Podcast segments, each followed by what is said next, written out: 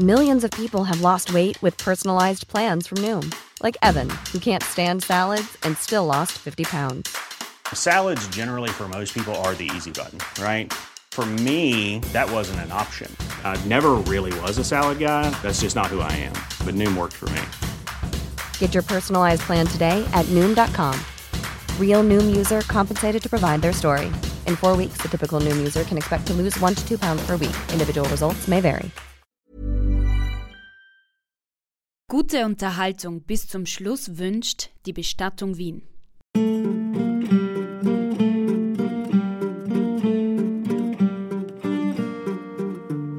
Wer hätte ein Motiv gehabt, Mozart umzubringen? Er selber hat ja noch zu Lebzeiten gesagt, man hat mir Gift gegeben. Also er hat möglicherweise mit einem Mordanschlag gerechnet. Weil aber diesen Totengräber auch dieser Besitz dieses Schädels nicht angenehm war, war er nicht unglücklich, dass er einem Mozart-Fan diesen Schädel sozusagen geschenkt hat.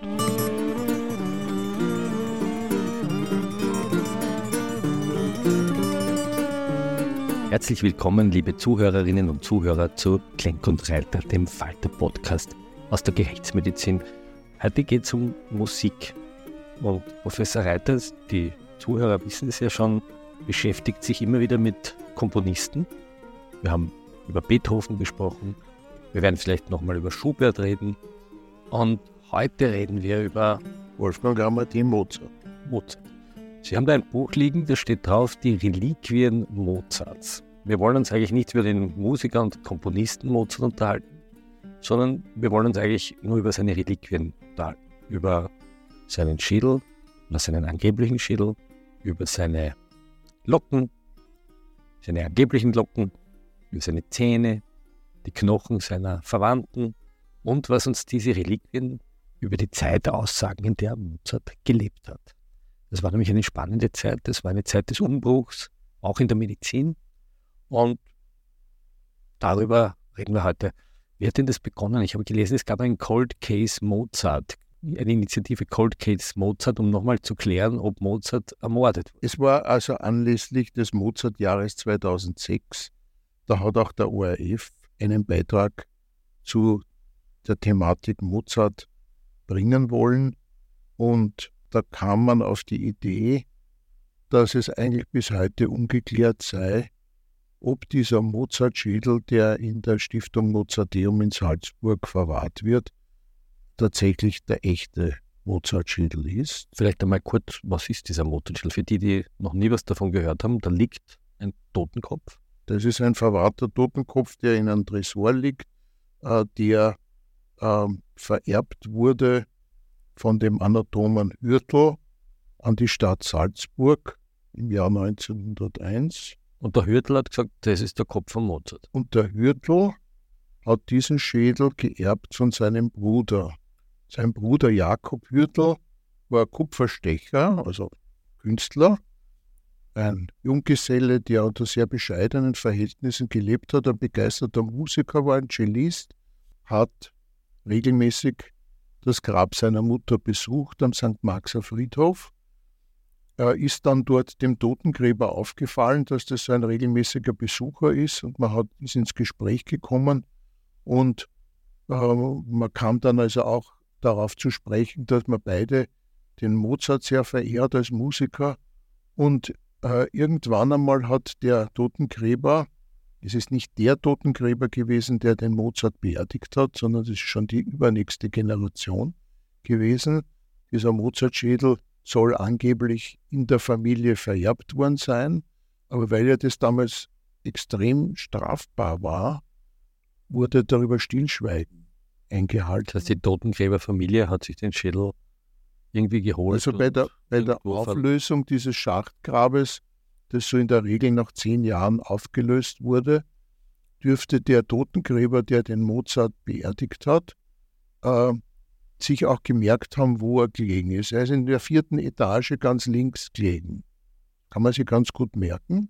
Das heißt, wenn man hinuntergräbt und dieses Grab auflöst, dann liegt er in der ersten Schicht von oben ganz links. Und so äh, dürfte er diesen Schädel bei der Aufarbeitung dieses alten Grabes an sich genommen haben, hat es vererbt. Und weil aber diesem Totengräber auch dieser Besitz dieses Schädels äh, nicht angenehm war, weil er das auch eine strafrechtliche Verfolgung nach sich gezogen hätte, war er nicht unglücklich, dass er einem Mozart-Fan diesen Schädel sozusagen geschenkt hat. Und der Jakob Hürtel hat diesen Schädel bei sich in der Wohnung auf einem Kasten eingewickelt in Papier verwahrt und hat auch manchen guten und vertrauenswürdigen Leuten davon erzählt, dass er diesen Schädel hätte. Und dieser Schädel, das hat er auch seinem Bruder, dem Anatomen, gesagt und hat dann auch diesen Schädel vermacht. Und dieser Anatom Hürtel, das war ein ganz berühmter Anatom, der auch wirklich hervorragende präparatorische Leistungen vollbracht hat. In den Naturkundemuseen der ganzen Welt gibt es Präparate auch heute noch von Hürtel. Äh, der wollte diesen Schädel dahingehend präparieren, dass er sich mit dem Hörorgan dieses Mozart-Schädels auseinandersetzen wollte. Er war aber zu dieser Zeit auch schon etwas älter und etwas gepräglicher, hat auch schlecht gesehen und äh, hat dann später auch gesagt, er hätte versucht, ähm, diese Schädelbasis des Mozarts zu präparieren. Das sei ihm aber misslungen. Äh, es sei ihm aber aufgefallen, dass dieser äußere Gehörgang beim Mozart besonders weit gewesen wäre. Man kann daraus nicht wirklich eine Schlussfolgerung ziehen, aber es ist eine Äußerung von Hürtel äh, über diesen Schädel. Dieser Schädel ist nach dem Tod Hürtels äh, sieben Jahre lang in seinem Nachlass nicht gefunden worden, weil der hat so viele Schädeln und so viele Präparate gehabt, dass es lange gedauert hat, bis man diesen Schädel wiedergefunden hat. Daran hängen sich auch Legenden an, ob er nicht da auch verwechselt worden sein könnte und wurde dann 1901 an die Stadt Salzburg vererbt und kam in die Stiftung Mozarteum, wo er jetzt auch immer noch verwahrt. Aber wir wissen, es ist der Schädel von Mozart. Das, das wissen wir sicher nicht, denn äh, diese Kette der Beweisführung äh, ist selbstverständlich einerseits unterbrochen von der Beerdigung bis zur Übergabe dieses Schädels an den Jakob Hürtel. Könnte ja der Totengräber einen anderen Schädel ausgegraben oder verwahrt haben. Man könnte es ihm auch nur unterschoben haben und gesagt, das ist der Schädel von Mozart, aber in Wirklichkeit ist der Schädel von wem anderen. Äh, dass es dann in der Familie Hürtel eine sehr lückenlose Dokumentation gibt, ist, ist evident. Es gibt dann diese sieben Jahre, wo der Schädel nach dem Tod Hürtels nicht gefunden wurde. Da könnte es die Möglichkeit geben, dass was verwechselt wurde, wobei aber dieser Schädel auch beschriftet wurde vom Hürtel und man auch auf, der, auf diesem Klebeetikett und auch auf dieser Beschriftung die Schrift des äh, Professor Hürtels wiedererkennt, äh, sodass ich also glaube, dass dieser Schädel, wenn er verwechselt wurde, schon ganz am Anfang verwechselt wurde. Jetzt gibt es noch vier Locken in drei Tranchen. Ja, sind die von Mozart? Ja, sie sind beschriftet, als seien sie von Mozart. Bedauerlicherweise ist nicht vermerkt, in welchen Jahren diese Haare entnommen wurden. Daher ist es nicht, dass man sagen kann, die sind so wie beim Beethoven vom Totenbett gewonnen worden, sondern man weiß nur, dass sie angeblich von Mozart stammen würden. Und mikroskopische Untersuchungen äh, dieser Haarlocken haben ergeben, dass drei Haarlocken einander mikroskopisch sehr ähneln, sodass man sagen kann, aufgrund des mikroskopischen Erscheinungsbildes könnten die von ein und derselben Person stammen. Eine dieser Haarlocken unterscheidet sich grundsätzlich von den anderen, weil diese Haare viel dicker sind äh, und weil sie auch ganz anders pigmentiert sind. Äh, man vermutet, dass diese Haare äh, von der Perücke Mozart stammen. Und das ist auch zu erklären durch die chemischen Untersuchungen dieser Haare. Dazu kommen wir gleich, aber wir müssen noch kurz erklären, warum eigentlich von Komponisten dauernd Locken auftauchen. Wir haben gelernt, es gibt Beethoven-Locken, es gibt Schubert-Locken, es gibt Mozart-Locken. Das waren offensichtlich so für die Groupies äh, der Komponisten Reliquien, die man sich geholt hat. Es gibt am Markt keine Michael Jackson-Locken ja?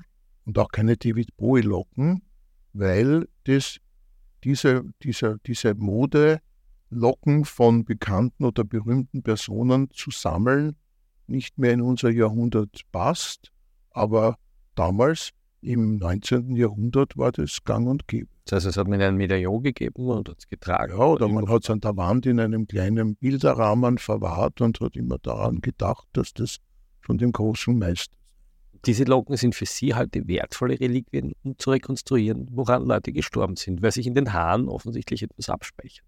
Zum Beispiel könnte man etwas über die Todesursache, siehe Beethoven, äh, ableiten, ähm, wenn die Provenienz dieser Locke gesichert ist. Das ist immer das große Problem, dass die Leute dann nicht dokumentiert haben, wann sie das entnommen haben, von wo sie das entnommen haben äh, und auch die Geschichte dieser Locke, in wessen Besitz sie war, ist diese Kette der Beweisführung durchgehend erhalten äh, oder nicht. Denn es gibt viele Locken, die Surrogate sind, also Fakes sind, wo halt einfach jemand geschrieben hat, es ist eine Locke von XY, aber in Wirklichkeit hat man irgendeine Person Haare abgeschnitten und hat sie einfach als diese Locke ausgegeben, zumal es auch für solche Locken nicht nur früher, sondern auch heute einen nicht uninteressierten äh, Käuferkreis gibt. Äh, und solche Locken werden zum Teil auch heute noch äh, bei den großen Versteigerungen äh, um ganz staatliche Summen äh, verkauft. Kommen wir also dazu, was Sie eigentlich untersuchen sollten in diesem Cold Case Mozart-Fall, nämlich die Frage, woran er gestorben ist. Und da gibt es einen Hinweis, nämlich er sei an sogenannten hitzigen Frieselfieber gestorben. Das habe ich vorher noch nie gehört. Was ist das eigentlich? Ja, das lernt man auch nicht im Medizinstudium heutzutage, weil es sich ja eigentlich nur um die Beschreibung äh, von Symptomen handelt, die im Zusammenhang mit dem Tod stehen. Also hitziges heißt nichts anderes als diese Person hatte eine fieberhafte Erkrankung. Und Friesel ist der alte Terminus für einen Hautausschlag. Das heißt, es ist eine fieberhafte Erkrankung gewesen, die mit einem Hautausschlag einherging. Da gibt es selbstverständlich vieles. Was könnte es gewesen sein? Naja, heute ist man der Ansicht, und da würde ich mich auch als Obduzent ähm, und im Umgang mit vielen Krankheiten dem anschließen, dass es sich hier möglicherweise um ein sogenanntes rheumatisches Fieber gehandelt hat. Eine Erkrankung, die durch äh, Streptokokkenbakterien hervorgerufen wird. Und das würde sich auch ganz gut in Einklang bringen lassen mit der medizinischen Krankengeschichte Mozarts. Denn wir haben ja aus den Briefen des Vaters Leopold Mozart eine recht schöne Dokumentation der Krankheiten des Wolferls. Äh, und da ist ersichtlich, dass also der junge Mozart immer schon unter Katarren unter Zahnschmerzen gelitten hat, äh, sodass auch Halsschmerzen, sodass er offenbar mit den Mandeln Probleme hatte, Rachenentzündungen, Halsentzündungen, Mandelentzündungen hatte, möglicherweise auch ausgehend von einem schlechten Zahn. Äh, und äh, auch noch in den späteren Jahren sind aus den Briefen Mozarts zu entnehmen, dass er auch immer wieder an Kopfschmerzen, Halsschmerzen, Zahnschmerzen gelitten hat. Also das zieht sich durch seine gesamte Krankengeschichte und ließe sich mit einer Streptokokkenerkrankung, äh, die sozusagen in seinem ganzen Leben immer so hingeschwelt hat, äh, durchaus in Einklang bringen. Kommen wir kurz die Menschen im, 18, im Ende des 18. Jahrhunderts, die an solchen Leiden laboriert haben, Zahnschmerzen hatten, die Fieber hatten. Wie sind die damals eigentlich behandelt worden in diesem doch schon aufgeklärten Wien. Ist man da in eine Ordination zu einem Arzt gegangen und hat sich behandeln lassen? Wenn man es leisten konnte, hat man irgendwelche Ärzte zu Hausbesuchen gerufen. Die kamen dann und haben dann die entsprechenden Entscheidungen getroffen. Wenn es sich um mechanisch bedingte Erkrankungen gehandelt hat, da waren eher die Wundärzte zuständig. Also die haben Verletzungen versorgt, die haben Knochenbrüche eingerichtet. Wenn es sich um Erkrankungen innerer Organe oder Allgemeinerkrankungen gehandelt hat, dann hat man eben diese Ärzte gerufen und die wussten selbstverständlich zur damaligen Zeit, weil ja auch noch nicht regelmäßig obduziert wurde und daher die Erforschung der Krankheiten nach dem Kausalprinzip, nämlich was steckt dahinter, dass jemand ein gleiches Krankheitsbild hat. Das wurde erst begonnen ungefähr in der ersten Hälfte des 19. Jahrhunderts da war auch Wien einer der Punkte, äh, wo diese Forschung ausgegangen ist, die erste Wiener medizinische Schule, äh, wo regelmäßig obduziert wurde, im AKH damals, äh, wo auch gesammelt wurde Präparate von Erkrankungszuständen und man geschaut hat, was haben die gemeinsam, was steckt dahinter.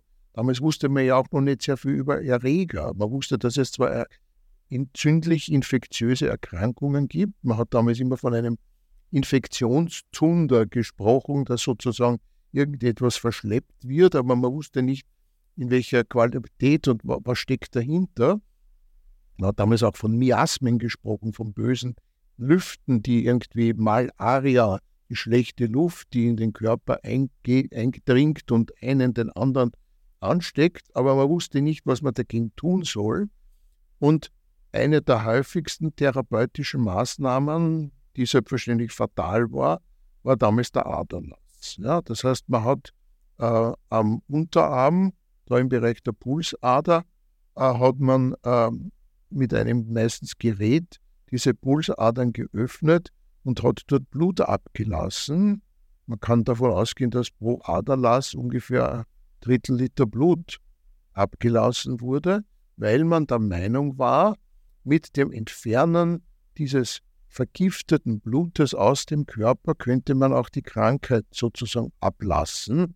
Man reinigt den Körper, indem man das Blut ablässt. Und es ist berichtet worden, vielfach, auch bei bekannten Personen, wie zum Beispiel beim Kaiser Leopold II., das war Zeitgenosse Mozart, dass der zigmalige Aderlässe über sich ergehen musste, wo man sagen kann, innerhalb weniger Stunden oder weniger Tage haben diese Leute literweise Blut entzogen bekommen. Dass dieser Organismus nicht aushält, wenn er noch dazu krank ist, ist verständlich. Und auch bei Mozart wurden Aderlässe durchgeführt, sodass man sagen kann, der war schwer krank, hätte das aber möglicherweise überlebt, wenn er nicht zur Ader gelassen worden wäre. Hey, it's Ryan Reynolds and I'm here with Keith, co-star of my upcoming film If, only in theaters May 17th. Do you want to tell people the big news? All right, I'll do it. Sign up now and you'll get unlimited for $15 a month in six months of Paramount Plus Essential Plan on us. Mintmobile.com slash switch. Upfront payment of $45 equivalent to $15 per month. Unlimited over 40 gigabytes per month. Face lower speeds. Videos at 480p. Active Mint customers by 531.24 get six months of Paramount Plus Essential Plan. Auto renews after six months. Offer ends May 31st, 2024. Separate Paramount Plus registration required. Terms and conditions apply if rated PG. Kommen wir also noch einmal zurück zum Schädel. Um zu klären, ob das wirklich der Schädel des Mozart ist, könnte man ja auch die Gebeine von Verwandten anschauen und eine DNA-Analyse machen. Und tatsächlich gibt es in Salzburg ein Grab, wo es geheißen hat, dass da drin Verwandte von Mozart liegen. Und sie durften das öffnen.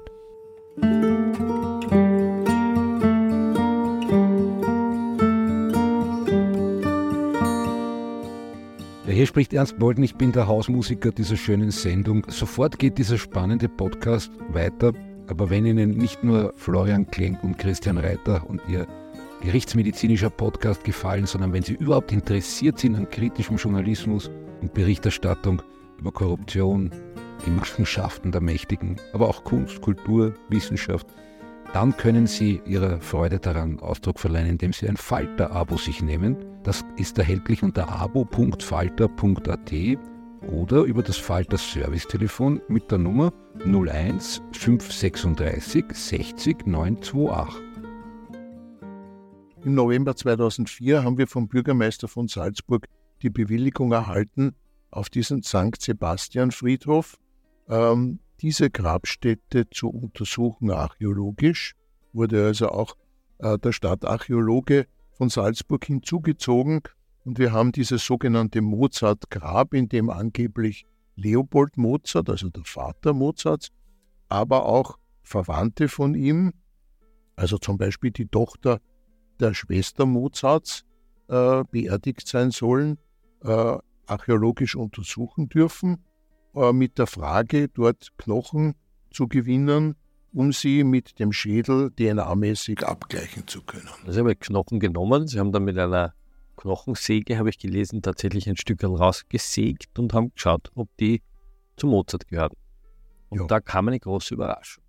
Also diese, man muss sich jetzt vorstellen, diese Knochenproben, das sind also Knochenproben, die sind so groß in Linsen ungefähr. Also das heißt kleine Stückel herausgeschnitten, die müssen entsprechend auch gereinigt werden, dass keine Kontamination von außen erfolgt. Und wir haben also dann diese Gebeine aus diesem, aus diesem Untergrund unter diesem Grab untersucht, wobei wir schon dann bei der Ausgrabung ein bisschen verwirrt waren, weil man Leichen gefunden hat, die in der Reihenfolge äh, mit dem Alter nicht übereinstimmen konnten. Wir haben ja die Sterbejahre gehabt und es ist ganz klar, der als letzter gestorben ist, ist als oberster in diesem Grab gelegen.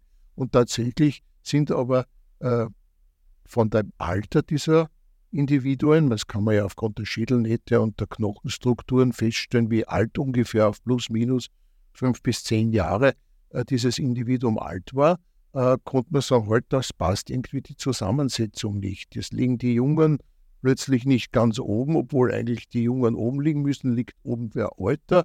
Und das war schon einmal sehr verdächtig. Und wir haben gesagt, gut, da ist vielleicht irgendwas falsch dokumentiert worden äh, und haben also diese Knochen einer DNA-Untersuchung zugeführt. Das hat der Kollege Parsen in Innsbruck, die Gerichtsmedizin in Innsbruck, hat sich dieser Thematik angenommen äh, und ähm, konnte dann nachweisen, dass keines dieser Individuen in diesem Grab mit einer anderen Person verwandt ist. Das heißt, das war eigentlich nur so ein das war keine Familie, Schmäh, oder? Das war keine Familie, die dort bestattet ist, sondern das waren Personen, die miteinander nicht in einem Verwandtschaftsverhältnis standen. Das hat so eine große Aufruhr erzeugt und wir sind dann draufgekommen, dass hier schlecht recherchiert wurde, denn äh, tatsächlich wussten einige Insider, dass an dieser Stelle dort nicht das Familiengrab der Familie Mozart war, sondern dass es rein aus touristischen Überlegungen äh, von der Stiftung Mozarteum dort ein sogenanntes Mozartgrab angelegt wurde. Das ist ein Fake. Ein Fake-Grab. Da hätte man sich diese ganze Exhumierung ersparen können und auch die ganze DNA-Analytik, weil wenn man gewusst hätte, dass dort da unten nicht die Familie Mozart liegt, hätte man sich gar nicht mit dieser Thematik dort beschäftigt. Jetzt wissen wir aber immer noch nicht, woran Mozart gestorben ist. Er selber hat ja noch zu Lebzeiten gesagt, man hat mir Gift gegeben. Also er hat möglicherweise mit einem Mordanschlag gerechnet. Das ist richtig. Man müsste sich jetzt noch mal überlegen, wer hätte ein Motiv gehabt, Mozart umzubringen. Ja? Da gibt es also eigentlich nicht sehr viele Möglichkeiten. Es wird zwar immer wieder behauptet, dass der Komponist Salieri irgendetwas mit dem Tod Mozarts zu tun hätte, weil der arme Salieri am Ende seines Lebens in einem geisteszerrütteten Zustand sich befunden hat. Er ist also, heute würde man sagen, auf die Psychiatrie gekommen. Also er ist damals behandelt worden, weil er auch einen Selbstmordversuch unternommen hatte und in einem schlechten geistigen Zustand, man könnte fast sagen deliriert, hat er gesagt, er ist schuld am Tod des Mozart. Dafür gibt es keine Hinweise. Und wenn man der Literatur ganz genau nachgeht, und auch die Zeugenaussagen seiner Pfleger sich anschaut, dann kommt man drauf, dass der Salieri das offenbar gar nicht gesagt hat, sondern dass das nur so eine Geschichte ist. Also der Salieri kommt hier eigentlich nicht in Frage. Dann könnte man sich überlegen, wer könnte noch ein Interesse daran haben. Mögliche Erben, er hat ungefähr nach heutigem Geld 120.000 Euro im Jahr verdient. Also. Er hat ganz gut verdient, aber er hat äh, durch seinen Lebenswandel auch sehr viel Geld verbraucht. Seine Verwandten waren eigentlich seine Frau äh, und seine zwei Söhne. Äh, und die hätten kein Motiv gehabt, ihn umzubringen, weil die ja ganz gut von ihm auch gelebt haben. Ja. Also die, immerhin ist seine Frau kurz vor seinem Tod noch auf Kur nach Baden gefahren. Also das heißt, die haben kein Motiv gehabt. Es wird dann auch immer von den bösen Freimaurern gesprochen, die ihn vergiftet hätten, weil er über die Zauberflöte irgendwelche freimaurerischen Geheimnisse verraten hätte. Wenn man also jemanden verantwortlich machen hätte können, äh, Geheimnisse der Freimaurerei im Rahmen der Zauberflöte preisgegeben zu haben, dann wäre das der Schikaneder gewesen, der das Drehbuch und den Text geschrieben hat. Der war auch Freimaurer und der hätte ja eigentlich auch von den Freimaurern dafür bestraft werden müssen. Der ist aber in einem hohen Alter dann an das Folgen einer Syphiliserkrankung gestorben. Also das heißt, wir haben eigentlich keinen Hinweis für ein Motiv, ihn zu vergiften. Über seine Krankheit haben die Ärzte, die ihn behandelt haben, selbst nichts geschrieben. Gibt keine Krankenaufzeichnungen, aber es gibt hier einige Mitteilungen äh, von einem Arzt zum Beispiel, der wieder befreundet war mit einem der behandelnden Ärzte, der das aber sehr genau niedergeschrieben hat, was ihm sein Freund, der behandelnde Arzt, erzählt hat. Und daraus ergibt es sich, dass wir mit einer ganz großen Sicherheit davon ausgehen können, dass es keine Symptome einer Vergiftung gegeben hat. Womit hat man damals jemanden vergiftet? Man hat ihn vergiftet mit Quecksilber, man hat ihn vergiftet mit Arsen, man hätte ihn mit Pflanzengiften vergiften können, wie wir schon in einer dieser äh, Podcast-Serien äh, berichtet haben. Alle die Symptome, die der Mozart gehabt hat, nämlich, dass er Schmerzen in den Gelenken gehabt hat, dass die Gelenke geschwollen waren, dass er sich kaum bewegen konnte im Bett, äh, dass er einen schlechten Geschmack im Mund hatte, das sind alles Symptome, die sehr gut zu, dieser rheumatisch, zu diesem rheumatischen Fieber passen. Es hat auch dieser Arzt, der dies, einziger diese Krankengeschichte Mozarts vom Hörensagen niedergeschrieben hat, auch gesagt, dass es in dieser Zeit in Wien einige Leute gegeben hat, die an diesem gleichen Krankheitsbild verstorben sind, sodass man davon ausgehen kann, dass der Mozart keines gewaltsamen Todes gestorben ist, sondern an einer Infektionskrankheit, die damals in Wien grassiert hat. Sie haben sich dann auch die Zähne, das Knochenmehl von Mozart angeschaut. Was haben Sie da rausgefunden? Also wir haben dadurch, dass wir jetzt aus diesem Mozart-Schädel als Vergleich zu diesen Skeletten am Friedhof in St. Sebastian, konnten wir durch das Aufschneiden eines Zahnes zur Gewinnung der DNA, kam es also auch zu einer Öffnung des, eines Zahnes. Dadurch kam ein bisschen Zahnkrone zum Vorschein, die wir verarbeiten konnten. Äh, und wir haben also in dieser Zahnkrone eine Elementaranalytik durchgeführt, das heißt, welche Schwermetalle, welche möglichen Gifte äh, sind hier in diesem Zahn zu finden gewesen. Und da hat es sich gezeigt, dass eigentlich dieser Zahn Mozarts, der ja im Prinzip ein Zahn aus seiner Jugend war, denn diese Zähne wachsen ja in der Jugend und enthalten dann auch die Stoffe, die dieses Individuum in der Jugend in den Körper äh, eingebracht bekommen hat. Und da konnten wir zeigen, dass also schon auch Schwermetalle wie äh, Quecksilber, Blei äh, oder auch Arsen ein bisschen höher waren in der Konzentration, als wir es bei heutigen Leuten erwarten, weil die Leute damals vor allem Schwermetallen gegenüber eine ganz andere Exposition gehabt haben als heute. Heute gibt es fast keine bleihaltigen Gebrauchsgegenstände mehr. Die Bleirohre in den, in, der, in, der, in den wasserzuführenden Systemen unserer Gebäude sind entweder dick innen verkalkt und geben kein Blei ab wir haben keine Bleiglasuren mehr in unserer Keramik. Wir verwenden Blei nicht im täglichen Gebrauch. Des Treibstoffes sind bleifrei geworden, sodass wir also eigentlich relativ bleiunbelastet sind. Der mutmaßliche Mozartschädel hat aber eine höhere Bleikonzentration gehabt als äh, heutige Individuen. Man kann zwar nicht sagen, dass er an einer Bleivergiftung gelitten hat, aber er hat eine Bleibelastung gehabt, dieses Individuum. Quecksilber war also in diesem Mozartschädel eigentlich nicht irgendwie erhöht. Interessant ist, dass Antimon als Element erhöht war, und zwar deutlich erhöht war. Und äh, da könnte man einen gewissen Hinweis finden, dass damals Antimon als Arzneimittel sehr häufig verwendet. Mal kurz erklären für die, die in Chemie nicht aufgepasst haben, was Antimon ist. Antimon ist ein Element, mit der Bezeichnung Groß S klein b, äh, kommt in der Natur als Spießglanz vor und wurde damals für alle möglichen Erkrankungen herangezogen als Therapie. Und auch Vater Leopold Mozart hat dem Wolferl immer wieder Spießglanz als schweißtreibendes Mittel zum Beispiel verabreicht. Das heißt, damals, wenn man krank war, hat man sich Metalle sozusagen. Man musste über die Wirkung die Giftwirkung der Metalle und hat versucht, diese Giftwirkung analog bei Krankheiten anzuwenden. Das heißt, dieses, dieses Antimon, das Vater Mozart seinem kleinen Buben eingeflößt hat, das finden Sie heute noch im mutmaßlichen Mozartschädel. Ja, weil der Körper des, äh, dieser Person das Antimon auch in seine Körperflüssigkeiten übergeführt hat. Und wenn in dieser Zeit diese Zahnkrone gewachsen ist, dann wurde das auch in diese Zahnkrone eingelagert und ist dann bis zum Tod in diesem Zahn geblieben. Das heißt, wir können einmal ausschließen, dass er ermordet wurde. Ja. Wir wissen, dass er relativ viel giftige Metalle bekommen hat als Medizin.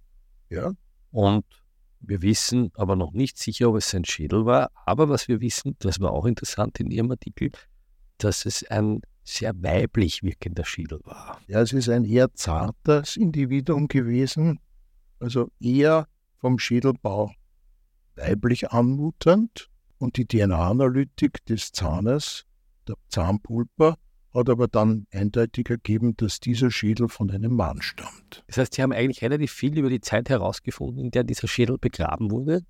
Die Zeit der Aderlässe, die Zeit, in der man Schwermetalle verabreicht hat zur Medizin. Aber wir wissen eigentlich noch nicht, ob es wirklich der Mozart-Schädel ist. Vielleicht auch das wie das Grab, nur Fake. Ja, solange wir keine Vergleichs-DNA haben, die eindeutig von Mozart stammt, können wir diese DNA-Daten aus dem Zahn nicht vergleichen. Und, und für eine DNA-Analytik braucht man immer gesichertes Gegenmaterial, um den Beweis zu führen. Und den gibt es bis heute nicht.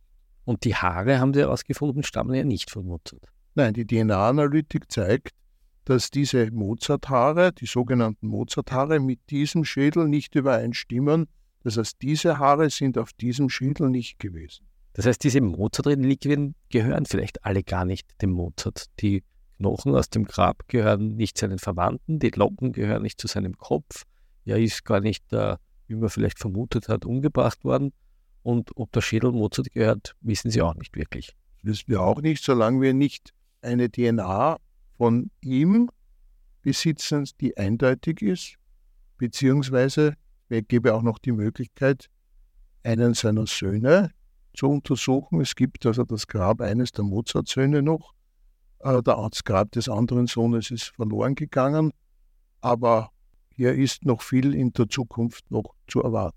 Das heißt, Ihre letzte Chance herauszufinden, ob der Schädel wirklich von Mozart ist, besteht darin, dass Sie das Grab des Sohnes von Mozart öffnen können, das irgendwo in Karlsbad liegt. Ja, der Franz Xaver Wolfgang Mozart ist in Karlsbad, also in der Tschechien, äh, beerdigt. Dieses Grab gibt es noch.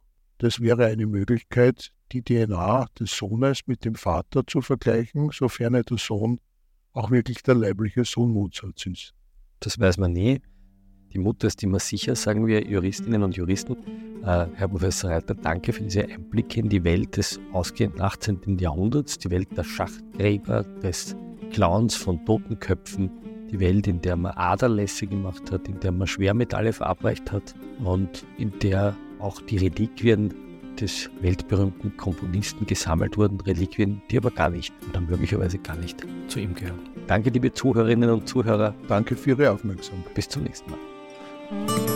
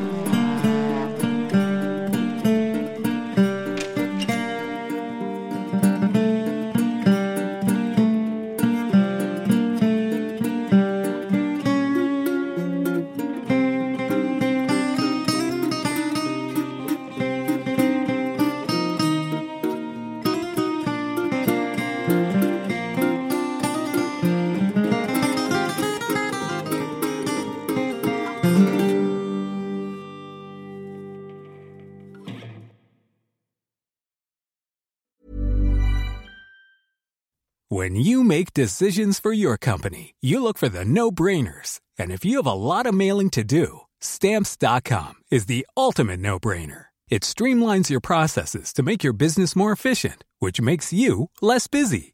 Mail checks, invoices, legal documents, and everything you need to keep your business running with stamps.com.